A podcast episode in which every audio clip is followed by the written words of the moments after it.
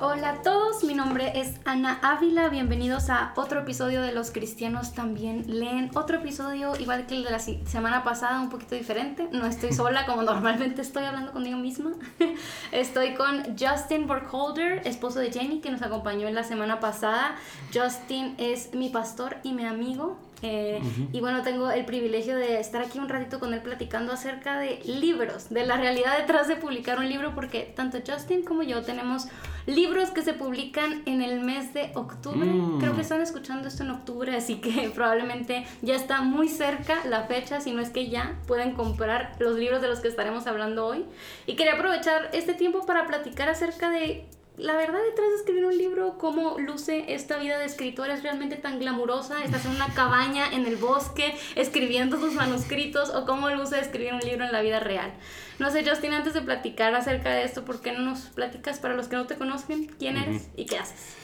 Pues soy Justin Burkolder o si Morales o Pérez es más fácil también, em, pero siempre un gusto platicar contigo, Ana, pero también platicar acerca de libros y la lectura. Me agrada bastante que hayan recursos que promuevan eso. Em, tengo el gusto de ser esposo de Jenny, que escucharon de ella la semana pasada aquí en el podcast. Soy el papá de tres niñas preciosas, eh, em, Isabela, Olivia y Zoe. Em, y tengo la dicha de ser uno de los pastores en Iglesia Reforma em, y también trabajo como el director de las Américas para Team, para nuestra agencia misionera. Em, y entre eso me gusta leer y escribir. Em, no sé si hago ni uno de los dos bien, pero me gusta hacer, me gusta hacer, hacer ambos. Buenísimo. Y cuéntanos, ¿cuál es el libro que, bueno, has publicado un libro antes y se va a publicar uno en estas fechas, así que cuéntanos un poquito acerca de esos libros. Sí, bueno, el, primer libro fue escrito em, con la visión de apoyar a iglesias a, pensar un poquito más estratégica e intencionalmente acerca de la plantación de iglesias. Em, y el libro se llama em, Sobre la roca, un modelo para iglesias que plantan iglesias. Y la idea realmente era darles a las iglesias no solo una visión de poder hacerlo, pero realmente eh, fomentar Em, o darles eh, herramientas muy prácticas para poder eh, llevarlo a cabo. Y eso salió en el 2017, creo, 2016, 2017, 8, bueno, uno de esos años. Hace unos años. Em, y ahorita en octubre sale el libro Quiero cambiar. Em, y Quiero cambiar realmente es el fruto de, de, mucha labor pastoral. Eh, a final de cuentas, lo que sucede en el ministerio pastoral, tienes muchas conversaciones y en la medida que tienes muchas de esas conversaciones empiezas a ver que realmente hay muchas eh, similitudes entre todas esas conversaciones que estás teniendo y empiezas a ver ciertos patrones y ciertos temas que son comunes en todo proceso de consejería y discipulado y realmente de ahí nació el deseo de poder sistematizar un poquito estos temas que tanto estamos hablando como pastores para poder crear un recurso que le fuera útil a la iglesia en, entender su proceso de cambio y entender la, la, santificación en sí. Buenísimo. ¿Y siempre te ha gustado leer y escribir? ¿O cómo, cómo llegaste a este mundo de los libros? Sí, pues yo realmente yo crecí en un mundo em, que pudiéramos decir era anti-intelectual.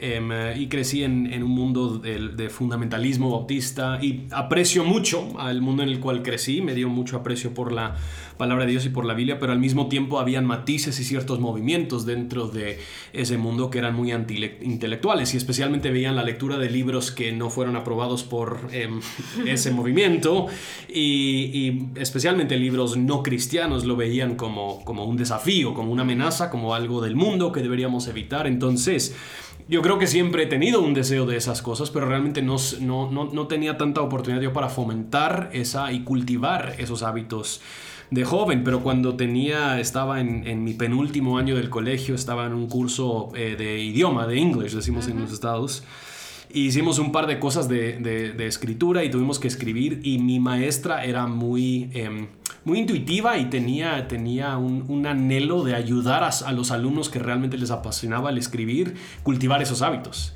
Y ella siempre me animaba mucho. Justin, tienes talento, Justin, lo puedes usar, usalo. Y ella, ella siempre estaba ahí a la par. Y comunicar en sí siempre se me hacía se me hacía fácil, em, pero realmente fue después de terminar em, la universidad y, seminario que ya tenía la oportunidad de, leer lo que yo quería, que yo quería leer, que a final de cuentas los estudios consumen mucho el tiempo eh, que uno tiene y y esa libertad también ya te permite entrar a leer cosas que en el seminario eh, realmente no tienes el, tiempo ni el espacio de hacer. Así que sí es algo que, ahora eh, se ha vuelto, vuelto parte central de, mi vida. Buenísimo. Y mira, tú eres pastor, papá y también trabajas con Tim, entonces tu vida está llena de ocupaciones. Gracias a Dios has podido escribir estos dos libros. ¿Cómo luce más o menos cuando estás en el proceso de escribir un libro? ¿Cómo luce tu, tu tu, tiempo de escribir. Sí.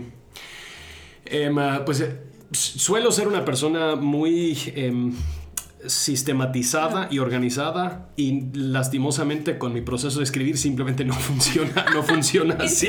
Sí, o sea, uno pensaría que así es. Em, realmente tengo el, tengo el, esquema del, libro pero durante el tiempo que estoy trabajando en el libro intento empezar más o menos con el primer capítulo y con las ideas que quisiera desarrollar, pero de ahí estoy leyendo algo y se me viene alguna idea de lo que quisiera escribir en el octavo capítulo. Entonces agarro el octavo capítulo y empiezo a escribir por ahí mientras que estoy ahí, estoy leyendo algo que se me recuerda de algún otro asunto y Después de, más o menos darle un brochazo a, las ideas generales de todos los capítulos, em, de ahí empiezo a esquematizar los capítulos en sí, de más o menos las, las ideas principales que quisiera destacar eh, y de ahí empiezo a, empiezo a escribir em, y empiezo a darle, darle tanto el soporte y el apoyo bíblico como de otras, de otras fuentes. Em, pero el, proceso realmente es de vas, vas apretando un tornillo por aquí en el capítulo 9, pero eso afloja un tornillo que está en el capítulo 2, entonces tuve que regresar acá y así se siente el, proceso entero, que es un proceso constante de equilibrar tus pensamientos y asegurar que el hilo lógico se mantiene, em, que, que realmente yo creo que una de las debilidades de muchos libros, es ese concepto, que pueden haber muchas ideas, pero no necesariamente están bien amarradas em, entre sí. Entonces esa idea de poder mantener ese hilo lógico es muy importante, pero es muy difícil cuando estás hablando. Es muy difícil en un artículo de 1500, 2000 palabras, pero tú estás hablando de un libro de 35, 40 mil palabras. Ahora ya se vuelve mucho más desafiante el poder, el poder mantener ese argumento de principio a fin. ¿Y, ¿Cómo fue tu experiencia? Porque, por ejemplo, en, mi libro de productividad yo empecé con una idea y sí tiene una estructura general y la idea central quizá quería transmitir, pero honestamente el libro se fue desarrollando y se fue transformando muchísimo conforme fui escribiendo. Incluso, o sea, los énfasis que yo quería dar cambiaron completamente y creo que para bien. Espero que, lo que, los que lo lean piensen. Yo lo he leído y sí era para bien. Gracias, gracias. Este, entonces no sé cómo fue en tu caso, si ya tenías muy claro lo que querías escribir o se fue, fue evolucionando conforme escribiste. Pues la, la propuesta que yo escribí del libro realmente era diferente a cómo terminó el libro. La propuesta que yo entregué era, era uno que se llamaba El Evangelio para toda la vida. Y la idea era tomar nuestras relaciones, nuestro sufrimiento, distintas áreas de nuestra vida y hablar acerca de esos temas a la luz del Evangelio. En la medida que eso se iba desarrollando, realmente me, di cuenta que estaba escribiendo un libro acerca de la santificación. O sea, era, era realmente más acerca de cómo es que Dios utiliza en su eh, voluntad soberana todas estas áreas de nuestra vida para conformarnos a la imagen de Cristo. Entonces, realmente de la propuesta al producto final, digamos, sí hubo un, cambio tal vez no dramático en el, en el contenido en sí, pero sí en cómo yo entendía la manera en la que estaba plasmando las ideas. ¿Y cómo ¿Cómo fuiste tú transformado en lo personal en el proceso de escritura? Porque como decías, mientras estás leyendo otras cosas, viene una idea nueva a tu mente y empiezas a escribir. ¿Y cómo fue para ti eso? Porque igual para mí, en mi experiencia, también fue un proceso en el que yo crecí un montón y, y aprendí a través del proceso de escribir muchas cosas que antes yo, yo, o sea, a lo mejor en mi subconsciente entendía, pero no había articulado y por lo tanto no, no tenía claras. Entonces no sé si para ti, ¿cómo fue el proceso? A nivel personal cuando estabas escribiendo? Pues yo creo que una de las cosas que más, em, más me ayudó todo este proceso era en el poder precisamente plasmar ideas complejas hasta cierto punto, tal vez no complejas, pero profundas Mm, de una manera sencilla y simple para el lector. Y, y realmente, aun cuando estaba escribiendo en diferentes partes, estaba pensando en, en mi hija de 6, 7 años. ¿Cómo es que yo podría plasmar? Ahora realmente no logré plasmarlo de esa manera, hubiera querido, pero, em, pero quería realmente establecer em, o plasmar estas ideas de una forma que, que se podía entender más fácilmente. Que eso me ha ayudado a mí aún más, en, primero en mi propio caminar con el Señor, el entender la, la- la sencillez de estas ideas profundas, pero luego también en la medida que, que- que puedo ministrarle a otras personas, el, el poder regresar a esas ideas sencillas. Y eso realmente era para mí el, el punto. Yo creo que muchos de nosotros pensamos en, uno, la santificación es una palabrota, o sea, es, es- es una palabra grande y como que nos, nos intimida un poco hablar de eso.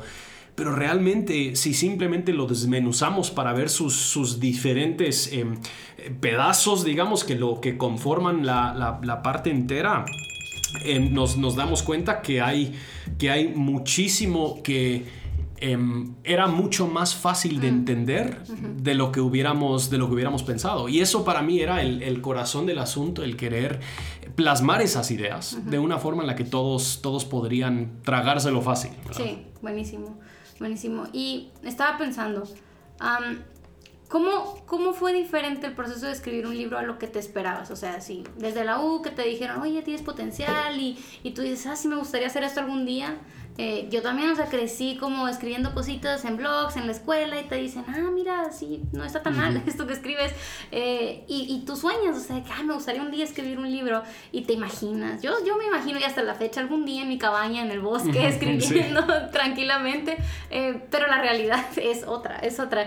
¿Cómo fueron eh, confrontadas tus expectativas a la hora de escribir? ¿Qué esperabas y cómo fue? Sí, pues, pues primero que nada, una de las enormes diferencias es que estaba escribiendo en español y no en inglés. Ah, eso preguntar. ¿Escribes en español? Eh, sí, escribo en español. Justin es gringo, y por si yo no soy, yo soy, sí, soy, soy gringo de, de origen. em, y obviamente manejo el inglés, especialmente ya un inglés técnico, un inglés escrito, un inglés teológico, se me hace mucho más fácil que, que en español. Y, y especialmente, como digo, el- la forma en la que yo quería plasmar las ideas era muy, muy sencillo. Y yo así escribo en inglés. Escribo de una forma muy conversacional, decimos, em, muy, muy fácil de entender. Pero el, el- el inglés hablado y el inglés escrito no varía tanto. El español hablado y el español escrito varían muchísimo. Y eso para mí ha sido un enorme proceso, el, el poder entender cómo plasmar ideas de una manera entendible y sencilla todavía, como si estuvieras conversando con alguien pero el español que estás escribiendo no es como lo hablarías. Entonces, ese, ese proceso para mí sí fue, sí fue muy diferente. Y luego la otra diferencia es lo que, lo que más o menos ya, ya mencioné, que yo esperaba ser mucho más sistemático con todo este proceso y yo esperaba terminar el proceso muy satisfecho y decir, logré comprobar mi argumento, ¿verdad?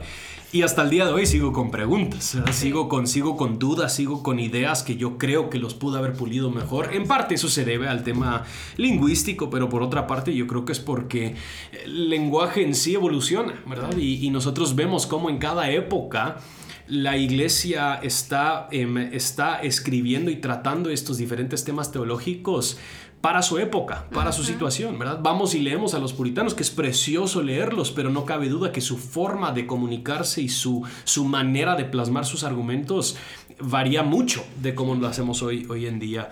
Y por eso yo creo que en muchos casos terminamos y todavía no estamos, no estamos completamente satisfechos. Sí, uno como que quiere escribir este gran libro que va a durar para siempre y que generaciones van a recordar y luego lo lees y mm, pues está bien, pero Sí, sí. quién sabe cuánto va a durar este libro, pero sí es como ser humildes y saber que Dios lo va a usar como Él desea usarlo, si lo leen 10 o si lo leen 20 mil personas, pues será para su gloria. sí. Pero para ti, ¿cómo era diferente? O sea, o tu expectativa comparado Yo no a la realidad. escribir un libro de productividad para empezar a escribir. O sea, yo siempre, mi tema, como siempre ha sido como los libros, entonces mi, mi idea era como empezar con un libro acerca de la lectura. Sí.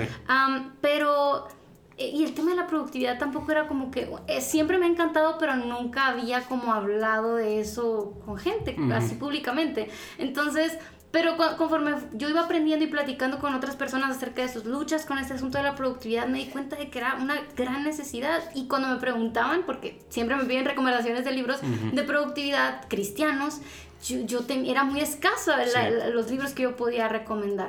Y que fueran escritos por alguien en español, en, una, en este contexto latinoamericano, y, incluso que no fueran ah, escritos desde una perspectiva como muy de negocios y cosas así, o sea, no había. Entonces yo dije, bueno, a lo mejor eh, sí por aquí es. Y, em, hice la propuesta a una editorial y me dijeron, ¿sabes qué? Creo que no. Y así como que mi corazoncito también es como la realidad del rechazo de la vida del escritor. Claro. Este, y, y ya después, cuando me dijeron el sí eh, en, en, en la editorial con la que estoy trabajando, fue así como que, ok, a trabajar. Y en tres meses, hay que entregarlo. Y yo, ¿qué? Y, y fue una revolución, o sea, y, y, yo no me esperaba eso que mencioné antes, de que evolucionara tanto mi forma de pensar. O sea, uno hace la propuesta y, y se la cree tanto y como que la vende y mira, este es el libro. Y luego te das cuenta de que no, espera, hay, mucho que yo tengo que aprender primero. Hasta da un poquito de pena regresar a hablar con la editorial porque decís, se ha cambiado un poquito. sí, sí. Pero, pero gracias a Dios, como, como decíamos antes, creo que fue algo para bien. y también no esperaba eh, sentir tanta crisis. o sea, pues. conforme vas escribiendo es como que sientes, bueno, yo, ah, yo así lo experimenté porque yo sí estaba con una fecha de entrega un poquito apresurada, este, yo sentía que no iba a lograrlo y que no se iba a poder y como, o sea, ya las semanas anteriores era así como que, ¿para qué me metí en esto? qué, qué, desgracia. pero pues Dios en su misericordia sacó este libro adelante y, y poco a poco pude avanzar. Y gracias a Dios creo que, creo que fue algo bueno y que va a ser útil, pero sí.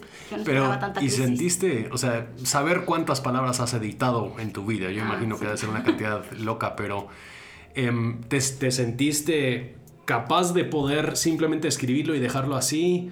¿O querías siempre irte corrigiendo en la medida que lo estabas escribiendo. yo soy malísima con eso. O sea, escriba un artículo, escriba. Yo tengo que forzarme y a veces incluso me obligo a escribir a mano para no tener la posibilidad de borrarlo y corregir y pues, así.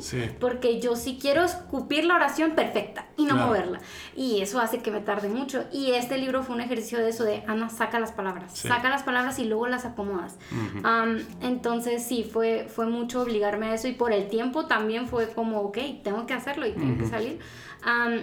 y yo también fue muy, fui muy insegura en muchas cosas, este, pero ya que pasó todo este proceso editorial y así, y me fui, o sea, y lo fui mostrando a otras personas y me dijeron, porque no sé si te pasó, pero cuando estás tan cerca de un trabajo, es así como que no, ya no ves nada, ya no sabes si es bueno, si es malo, si... Claro. Entonces, cuando ya me alejé un ratito y lo leyeron otras personas, y sí hubo obviamente correcciones y cambios y todo, pero en el esquema general quedó igual.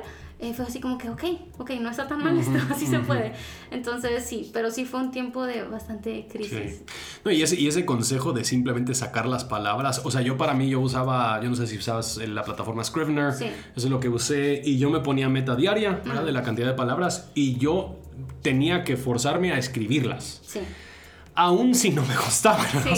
Y en muchos casos sí regresaba el, día, el próximo día y decía, no, esto no me gusta, pero yo tenía que terminar el capítulo simplemente para terminarlo. De ahí ya tengo algo con el cual puedo moldear un poquito, puedo trabajarlo y cultivarlo, pero es el, sacarlo del cerebro a la hoja a veces es lo más difícil, la parte más desafiante y siempre uno lo escucha, o sea, es el consejo que siempre te dan, es como escribe y luego arreglas, pero qué difícil. Eh, bueno, no sé si sea cuestiones de personalidad, pero yo sí soy muy así, de que quiero que salga perfecto y no quiero cambiar nada, pero no, sí me ha servido muchísimo. Y, y cuando regresas es como que te das cuenta que sí no es la gran cosa, o sea, hay, que, hay que arreglarlo, pero es como que tienes con qué trabajar, entonces sí, eso. ¿Y cómo? Yo no sé cuánto tiempo tenemos aquí en el podcast, pero eh, ¿cuánto eh, cuánto, te cambió tu idea y tus convicciones principales de productividad en la medida que ibas escribiendo el libro? O sea, ¿mantuviste tus convicciones principales, pero solo ciertos aspectos fueron cambiando o sí hubo así cambios dramáticos en tu forma de ver el tema? Creo que me di cuenta de lo profundamente espiritual que es el tema de la productividad. Mm. O sea, sí, sí, sí estaba consciente de que había, o sea, que el Evangelio toca el tema de la productividad y por eso los primeros tres capítulos eran acerca de eso.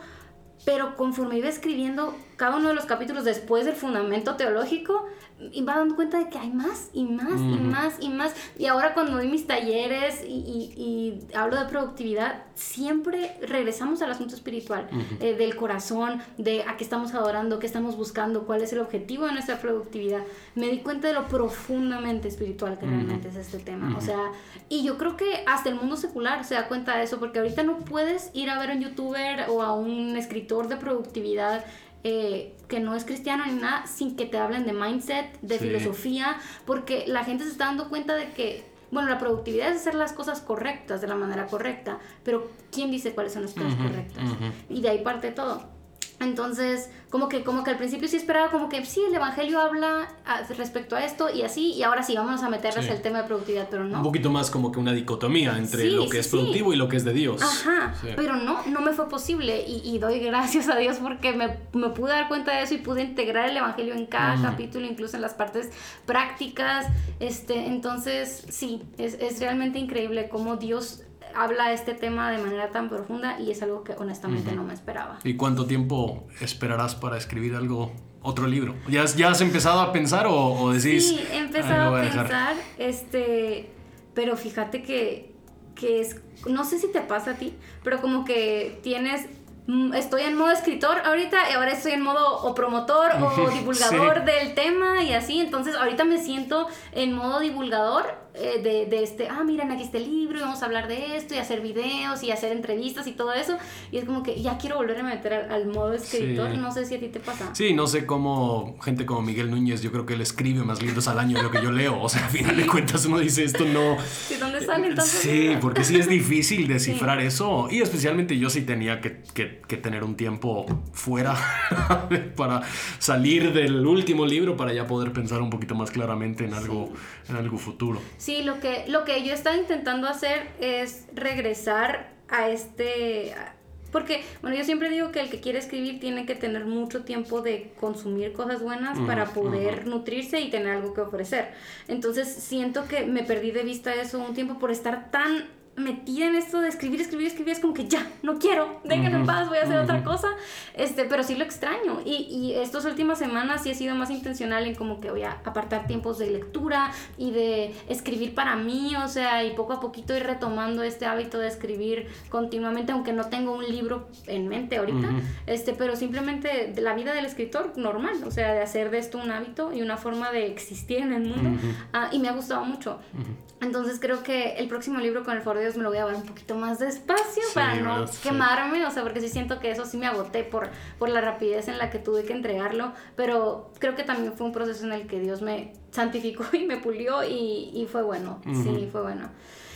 Te iba a preguntar, ¿qué opinas? Porque tú eres joven, ¿qué opinas de escribir siendo joven? Porque yo he escuchado mucho esto sobre que, hay muchos jóvenes ahorita que quieren como que escribir y publicar y producir contenido, no nomás en el libro, sino en una gran cantidad de medios digitales que hay ahora. Y, y entiendo lo que se quiere decir con esto de que pues hay que, o sea, no todas tus opiniones tienes que externarlas y que tienes que tener pues eh, tiempos de, de, escuchar más de lo que hablas y creo que todo eso es cierto. Pero también creo que los escritores jóvenes son valiosos. Y no sé, me, me, preguntaba qué pensabas respecto a ese tema de escribir pues, eh, sí, es, es, sí, es un, es un eh, rollo toda esa, toda esa conversación.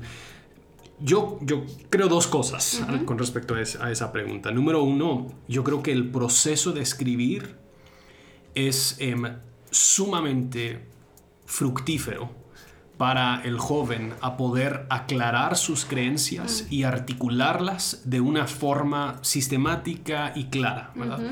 Que en muchos casos yo creo que nosotros creemos un montón de cosas que hemos escuchado, pero jamás hemos, hemos nosotros intentado a explicar cuáles son nuestras convicciones. Entonces yo estoy sumamente a favor de que los jóvenes escriban.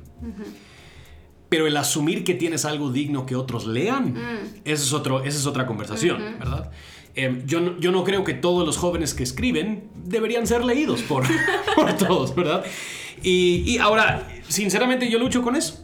Yo no sé si yo debería ser leído, ¿verdad? Si las cosas que yo he escrito son, son dignos de, de, ser leídas. Ahora, por la misericordia de Dios, eso es donde yo creo que recibimos retroalimentación de otros, de personas cercanas, de personas aún que están un poquito más lejos de las mismas editoriales que nos ayudan a ir, ir aclarando algunas de esas cosas.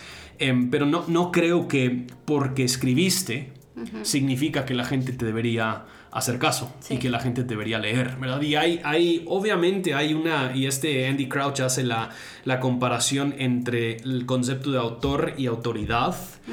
em, y yo creo que uno de los dilemas de escribir públicamente para una audiencia es que implícitamente estás dando a entender cierta autoridad en lo que estás diciendo y yo creo que como jóvenes tenemos que manejarnos con la humildad de entender que no somos autoritarios en el campo en el cual somos autores. Mm. Entonces, este asunto, de, aún para mí, para querer cambiar, lo he dicho medio en, broma en, el proceso de, promoción, pero yo escribí un libro porque yo quería cambiar. o sea, hasta cierto punto, yo, yo, yo quiero tener muy claro mis deficiencias, mis debilidades, cuánto me falta em, y, y, simplemente ayudarme a mí poder procesar toda esta información y todas estas conversaciones pastorales que estamos teniendo, si le es de bendición a otros, mm. gloria a Dios. O sea, eso es porque Él decidió hacerlo, no necesariamente porque yo ahora soy una autoridad en estos, en estos temas. Entonces, yo creo que esas, esos dos conceptos para mí lo equilibran. Deberían escribir claro, o sea, se ayudan a aclarar sus ideas pero no necesariamente significa que deberíamos ser leídos. Y aun si somos leídos, no necesariamente significa que somos autoridades en, el tema. Cabal, tiene mucho que ver la manera en que estamos eh, eh, abordando el, el, el, sombrero del escritor, desde dónde estoy hablando, de a qué plataforma me estoy subiendo aquí, de que yo soy el experto, yo soy el que todos tienen que escuchar. Eh, creo que tiene que ver mucho el tono con el que escribes, o sea, sí, Sí, es bien. Y yo pienso igual que tú. O sea, yo también decía, no, yo, no sé nada de la vida. Este, pero bueno, hay una necesidad. Eh, Dios ha presentado la oportunidad y si a alguien le sirve esto, eh, siempre en el entendido de que no soy la voz final del tema de la productividad ni nada por el estilo, sino simplemente una hermana en el camino y si esto te sirve, estas reflexiones, eh, pues que sea para la gloria de Dios. Bueno, Justin, muchas gracias por platicar conmigo el día de hoy. el libro de Justin, Quiero cambiar, está disponible a partir del primero de octubre.